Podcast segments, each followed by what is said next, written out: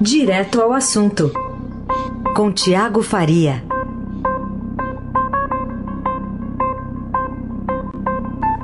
Oi, Tiago, bom dia. Oi, bom dia, tudo bem? Tudo bem, Heisen? Tudo bem, Carol? Bom, bom dia, ouvintes. Bom dia, Tiago, tudo bem? Bom, vamos começar falando sobre essa mudança de posição do ministro Sérgio Moro, que ele explicitou ontem, né, Tiago, no Roda Viva, em relação ao caso Marielle Franco, aquela questão envolvendo a federalização do crime. Sim, são, é uma, uma reportagem que está hoje no jornal do Estado de São Paulo, Furo, aqui da Andresa Matais, do Rafael Moraes Moura. É, a gente teve acesso, Heisen, a uns documentos que a, o Ministério da Justiça, comandado pelo Moro, mandou para a AGU, a Advocacia Geral da União, para subsidiar a posição da, do órgão, né, do, do, do, órgão da União, da AGU, no processo que discute a federalização do, da investigação do caso Marielle no STJ. E, para surpresa de todos, esse documento mostra uma posição do Ministério que contraria o que o Moro vinha pregando em entrevistas, em declarações públicas. Ele está defendendo, na verdade, que o caso continue lá no Rio. E, e aí, só lembrando, é, é uma investigação cercada de polêmicas, né? Um caso é, que já se arrasta aí quase dois anos de investigação é, é um tanto quanto, se a gente pensar um, um, absurdo, a morte de uma vereadora, uma pessoa pública, é, do jeito que foi, com características de, de, execução, ficar quase dois anos sem ser esclarecida, como, como é um absurdo qualquer crime ficar impune. Né? A taxa de sucesso das investigações da polícia são muito baixas. Mas esse em especial, Heisen e Carol, porque teoricamente, e aí vou colocar um teoricamente bem grande mesmo, é, a polícia do Rio, o MP do Rio também, dizem estar completamente empenhados em achar os culpados. É, e aí é, é, bom lembrar que a Marielle foi assassinada em março de 2018, foi morta a tiros no centro do Rio, junto com o motorista que dirigia o carro, o Anderson Gomes. É, uma, uma assessora que também estava no carro sobreviveu. É, e, e, no ano passado, um pouco antes de completar um ano, a polícia prendeu dois ex-policiais militares com ligações ali com a milícia, o Rony Lessa e o Elcio Queiroz, mas o próprio delegado do caso na época disse que ainda faltava responder a, a principal pergunta ali, né, que quem matou a Marielle. Essa pergunta ainda, ainda não foi respondida. E aí, é. nesse, nesse meio tempo, teve, teve um monte de, de idas e vindas que tornam o caso uma novela. Aliás, a gente até tirou um trechinho, Tiago, para ilustrar aqui para o nosso ouvinte, né? Ontem o ministro da Justiça, Sérgio Moro, foi até o Roda Viva e explicou dessa mudança de postura. A familiares né, da, da vítima, da, da Marielle, falaram também publicamente que não queriam que fosse federalizado. E que ainda levantaram, aqui com todo respeito, acho que de uma forma não muito justa, de que a ideia de federalizar era para que daí o governo federal de alguma forma obstruísse as investigações. O que era falso, porque foi o próprio governo federal, com a investigação da Polícia Federal, que possibilitou, isso já reconhecido amplamente, que a investigação tomasse o rumo correto. É, é, na verdade, o, o, que se cobra muito mesmo é a questão da conclusão dessa, dessa investigação, né? Porque está passando o tempo e a gente não tem um sinal de avanço, né, Tiago? É isso, é. O que o Moro está dizendo, o que ele está argumentando, é que assim, não foi ele que pediu a federalização. Quem tinha pedido a federalização, a palavra é difícil, né? A federalização lá atrás tinha sido a, Raquel Dodge, a, que era a PGR, né? Que era a Procuradora-Geral. E ela viu umas irregularidades na investigação, mandou a PF investigar, e ela apontou ali umas tentativas de, de obstrução. Tinha um, ela apontou que uma testemunha foi levada para desviar o foco da polícia. É, e aí, pouco antes de deixar o caso, ela denunciou ali as pessoas que ela viu como responsáveis por tentar desviar o foco e pediu a, a, a federalização. E aí, Carol, teve aquele episódio em outubro, revelado pela TV Globo, que foi o depoimento do porteiro, que foi um porteiro do, do condomínio em que morava o Bolsonaro e que morava o Rony Lessa, também apontado como executor da Marielle, que apontou num depoimento que é, um dos suspeitos do crime, o Elcio Queiroz, tinha pedido para ir na casa 58, né, que era do Bolsonaro, quando chegou no condomínio, e não na casa do Rony. É, acontece que ele mudou de versão depois. Disse que se enganou, que estava pressionado, não explicou direito. É, ou seja, tem, tem um monte de, de, pontas abertas nesse caso. Aí, a partir dessa menção do Bolsonaro, que o Moro passou a defender que a PF entrasse na investigação. Mas a família da Marielle, que é o que o Moro apontou ontem no programa Roda Viva, em que ele foi questionado até pela, pela nossa diretora de redação, a Andresa, ele falou que a, a, a família, principalmente a, a, viúva da Marielle, a Mônica, foi contra. Eles mandaram uma manifestação para o STJ falando que queria, na verdade, é, o Moro longe dessa investigação, porque o que ele queria, na verdade, era proteger o Bolsonaro.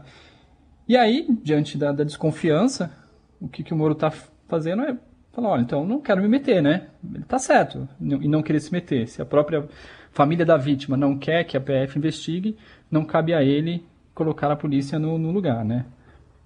Bom, a gente vai continuar acompanhando. Lógico que esse crime já vai fazer aí dois anos agora, no dia, acho que é 15 de março, né? Que vai fazer dois anos. Isso. 15 14 de março. De março. Né? 14 de março, né? Bom, outro assunto para a gente tratar o, aqui. Oi, diga, diga. Não, desculpa, Raizen, só para fechar o assunto, o STJ, essa, a gente está falando da federalização, né? Quem vai bater o martelo se vai ou não federalizar o crime, ou seja, se vai ou não ter entrada da PF nesse crime, vai ser o STJ. O caso está lá, está desde setembro do ano passado na mão da ministra Laurita Vaz, é, e a nossa informação aqui é que até abril essa investigação deve ser, esse, esse pedido de federalização, na verdade, deve ser julgado. Então, tá quatro meses aguardando, mas quando completar dois anos a gente pode ter uma resposta. É isso aí. Fala também sobre um período de testes da possível nova secretária de Cultura de Jair Bolsonaro, que é a atriz Regina Duarte. Ontem eles tiveram uma conversa lá no Rio de Janeiro e está marcado para quarta-feira uma ida dela até Brasília. Vamos ver um trechinho do que disse o presidente ontem sobre esse noivado. Fiquei noivo da Regina Duarte, só isso. Só isso, Tiago. Só estão noivos, né? é, o Vira já falou bem ali do, da recepção que teve o nome dela, da atriz Regina Duarte, na classe artística. É, a ideia é que ela venha a Brasília amanhã, sente lá com o pessoal da secretaria, tome pé do, do problemão que ela vai ter que encarar ali, porque essa secretaria, mesmo quando era ministério, é, não, praticamente não tem verba, é um dos menores, um dos menores orçamentos aqui da esplanada. É, depende muito de incentivos fiscais para botar os projetos de pé. É, tem muitos órgãos que estão sucateados, a gente pode dar como exemplo a Ancine, por exemplo, é, falta funcionário para analisar os projetos. É, tem três diretorias vagas, eles têm quatro diretores, três não foram preenchidas. Então, ela deve sentir o, o, o problemão que ela vai ter que enfrentar, né? o desafio que ela vai ter que enfrentar para comandar a área de cultura do país. É um dos pontos fracos do Bolsonaro neste primeiro ano. Foi, foi um, ela seria, será a quarta secretária, né? Foi um idas e vindas. Agora, o governo aqui, Carol, está bem confiante de que ela vai aceitar, mesmo, mesmo com essa posição do presidente falando, ah, estamos noivos, ficamos noivos. É, ele chegou ontem do Rio, falou que teve uma conversa muito boa com a, com a atriz. Um assessor próximo do, do, do Bolsonaro disse para a Tânia que a chance dela aceitar é de 90%. E até brincou, né? Falou, ah, quem fica noivo é para casar. Tem razão, né? Ninguém fica noivo para. É, já tem uma boa intenção, né? É. é. que é o que vai acontecer se ela, se ela desistir, né? Agora, é, o Palácio do Planalto até já fez as sondagens nas redes que apoiam o presidente, já viram que o nome da Regina Duarte, é, apesar de ser da TV Globo, considerado uma inimiga do, pelo Bolsonaro, foi bem recebido entre os apoiadores. É, ela já era uma apoiadora do presidente desde a campanha. E aí a ideia é que ela ajude a pacificar o setor. É, a princípio, o governo deve manter a área da cultura como secretaria, descartou aquela ideia de recriar o Ministério da Cultura, que chegou a, ser difundida na véspera. Ela vai ficar, então, ficaria, né, se ela aceitar, claro, vai ficar subordinada ao ministro do Turismo, o Marcelo Álvaro Antônio, mas com uma relação direta com o presidente, a exemplo do que já ocorria com o Alvin. Ela tem um telefone direto do Bolsonaro e não precisa passar pelo ministro para falar com o Bolsonaro. Uhum. Até que ponto isso é bom, né? É, é aí que tá, né? Pois é. Agora, é, é, Agora que... mesmo, mesmo... Ah, diga. Desculpa, Raíssa. Agora, mesmo sem o sim oficial no altar, estão dizendo que ela já começou a produzir como integrante do governo, né? Pelo menos para a lista do, de bolas fora. Ontem, um pouco antes dela encontrar o Bolsonaro, ela se, atrapalhou um pouco e postou no Instagram a imagem de um, de um santo dizendo que era um dia importante, que ela ia ter uma conversa olho no olho com o presidente e que não era por acaso ser bem no dia de São Sebastião, do padroeiro do Rio. Só que a imagem que ela postou era do Santos Pedito. Uhum. Então todo mundo caiu em cima de, de fazendo piada, né? Agora, Santos Pedito é das causas impossíveis, não é? É isso. É, então, acho né? que é até mais pertinente. É. E é, tem mais a ver com a cultura, né? Porque Sim que a cultura está né, sofrendo, São Sebastião também sofreu bastante, né? Mas o, o que, que se fala em Brasília, o Tiago, da, da, autonomia que ela teria? Por exemplo, que autonomia que ela teria é, para não indicar alguém que acha que a Terra é plana, que o rock é do, é do diabo, que a escravidão foi boa para os escravos? Que autonomia ela teria, por exemplo? É, teria que ver se ela teria a mesma carta branca que o Alvin tinha. Quando o Alvin chegou, o Bolsonaro disse: olha, ele tem carta branca para indicar quem ele quiser. Os nomes que o Alvin escolheu não passaram pelo ministro que era subordinado na época, que era o Osmar Terra, o ministro da Cidadania. Isso foi até um motivo de rusga ali. O Osmar Terra não quis mais nem ter a secretaria na pasta dele. O Bolsonaro teve que mandar para o Ministério do Turismo para evitar esse tipo de desconforto dentro do governo, né? E desde o começo, o, a área da cultura, pelo menos, apesar de ser uma secretaria, tem total relação com o Bolsonaro. A autonomia, o, o próprio Bolsonaro já disse isso mais de uma vez, não especificamente para a Regina Duarte, mas para todos os ministros, falou, eles, cada um escolhe quem quiser, eu tenho o poder de demitir ou o poder de vetar. Então isso sempre vai ter, vai passar por um crivo, né? Toda nomeação no governo passa pela Casa Civil, passa pelo GSI, eles fazem uma, uma varredura no passado das pessoas para não colocar qualquer um. Não adianta muito em muitos casos, né, Heisen? É. Na verdade, não, não adianta muito, não. Tiago, vamos falar ainda sobre é, outro assunto que está aqui na nossa pauta. A gente vai ainda, claro, falar bastante sobre a Regina Duarte, sobre esse sim ou não que, que deve, enfim, trazer alguma certeza sobre a pasta da cultura. Mas uma certeza que a gente tem é que não há irregularidades na caixa preta, né, digamos assim, aberta pelo BNDES, é isso? Pois é, ontem até comentaram aqui na redação que quem deve estar com aquela plaquinha do Eu Avisei é, é o Joaquim Levi, ex-ministro da Fazenda, que foi presidente da, do BNDES no começo do governo Bolsonaro. Ele pediu demissão no ano passado porque o Bolsonaro falava que ele estava se recusando a abrir essa caixa preta. Falou que já estava saco cheio do Levi e meio que o Devi falou, ah, então pega o meu boné e vou embora, né? E aí toda vez que o Bolsonaro questionava, ele falava, ó, não tem caixa preta, tudo já foi divulgado. E ele não foi o único, né, Carol? Foi assim com todos os outros presidentes ou ex-presidentes do banco. Você lembrar, no governo Temer teve a Maria Silvia, também nunca, sempre evitou o assunto. O Paulo Rabelo de Castro também foi presidente do banco na época do Temer. Ele até, eu lembro até que ele andava com uma pasta pelo Congresso, que ele chamava de pasta verde dos contratos do banco. Sempre negou que, que houvesse caixa preta, tinha lá todos os, os documentos que os parlamentares cobravam. Ele chegava a falar que tinha uma frase célebre dele que ele falava assim: é, ou eu sou um completo idiota, ou não existe caixa preta no BNDES. É, foi até candidato a presidente depois, em 2018, o Paulo Rabelo de Castro, pelo PSC. Depois dele veio o Diogo Oliveira, também ex-ministro, ex-ministro do Planejamento, também assumiu o banco depois do Paulo Rabelo e também negava que houvesse qualquer caixa preta.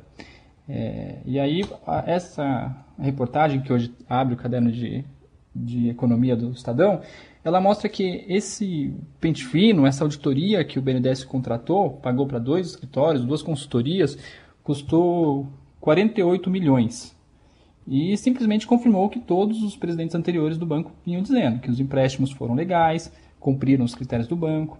Então, as dúvidas que havia sobre os empréstimos feitos no governo do PT, teoricamente foram esclarecidas ali. É, o pessoal estava até fazendo uma conta, esse documento que eles divulgaram, essa auditoria, tem oito páginas. Então, se você dividir os 48 milhões por cada página, dá 6 milhões por página. Mas essa conta não é muito certa porque o banco diz que teve uma, um segundo documento maior que foi repassado às autoridades.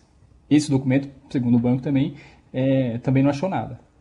E o BNDES está dizendo que mandou uma nota ontem para a gente falando que os resultados da investigação vão servir para aprimorar os controles, políticas e procedimentos internos.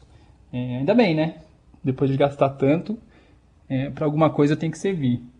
É, teve todo aquele episódio envolvendo o Joaquim Levy que você citou, né, que foi acusado, foi convidado pelo Bolsonaro, né, depois foi acusado, ah, foi ministro da Dilma, mas ele tinha convidado, e, enfim, até agora, pelo menos, nada de caixa preta encontrada. Mas vamos falar de um outro assunto para a gente encerrar aqui, ô, ô, Tiago. Tem um juiz agora que está sendo, de um lado apoiado, de outro contestado, né? É, aquele que disse que o Brasil vive uma merdocracia neoliberal neofascista, né?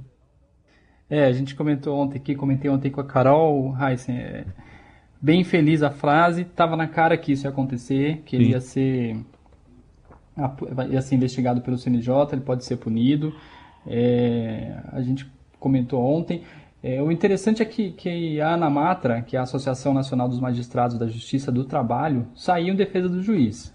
Aí, só para lembrar, o juiz deu uma decisão, uma decisão de um caso de funcionários de um restaurante, um restaurante aí de São Paulo, é, que não pagou direito aos funcionários eles, e, processaram o restaurante por danos morais. A decisão era pra, a favor dos funcionários, para ganhar 10 mil reais, um valor até baixo. E o juiz aproveitou a sentença ali para fazer um. A opinar sobre o governo Bolsonaro, fazer um, um, um, compêndio sobre os ministros, o que ele achava de cada ministro. É, e a Anamatra saiu em defesa dele ontem. A Noêmia Porto, que é a presidente da associação, falou que, independentemente do nível da polêmica, é, ela não vai julgar os julgamentos dos magistrados, mas que acompanha com bastante preocupação por causa da polarização. É, o interessante é que a entidade do, do a entidade dele fala que existe um, um decréscimo dos direitos sociais, o modo como vem sendo tratado como direitos de bagatela acaba repercutindo às vezes como o juiz procura mostrar qual é a sua macroestrutura que ele compreendeu. Ou seja, fez todo um, um uma manobra retórica ali para defender o, o, o, juiz que falou sobre, a, sobre a meritocracia. Agora, qual é a consequência?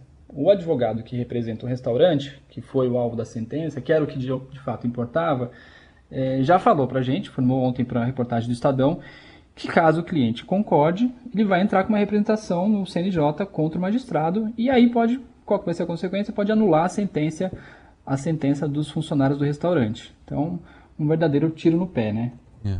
Só para citar o nome do juiz é Jerônimo Zambuja Franco Neto.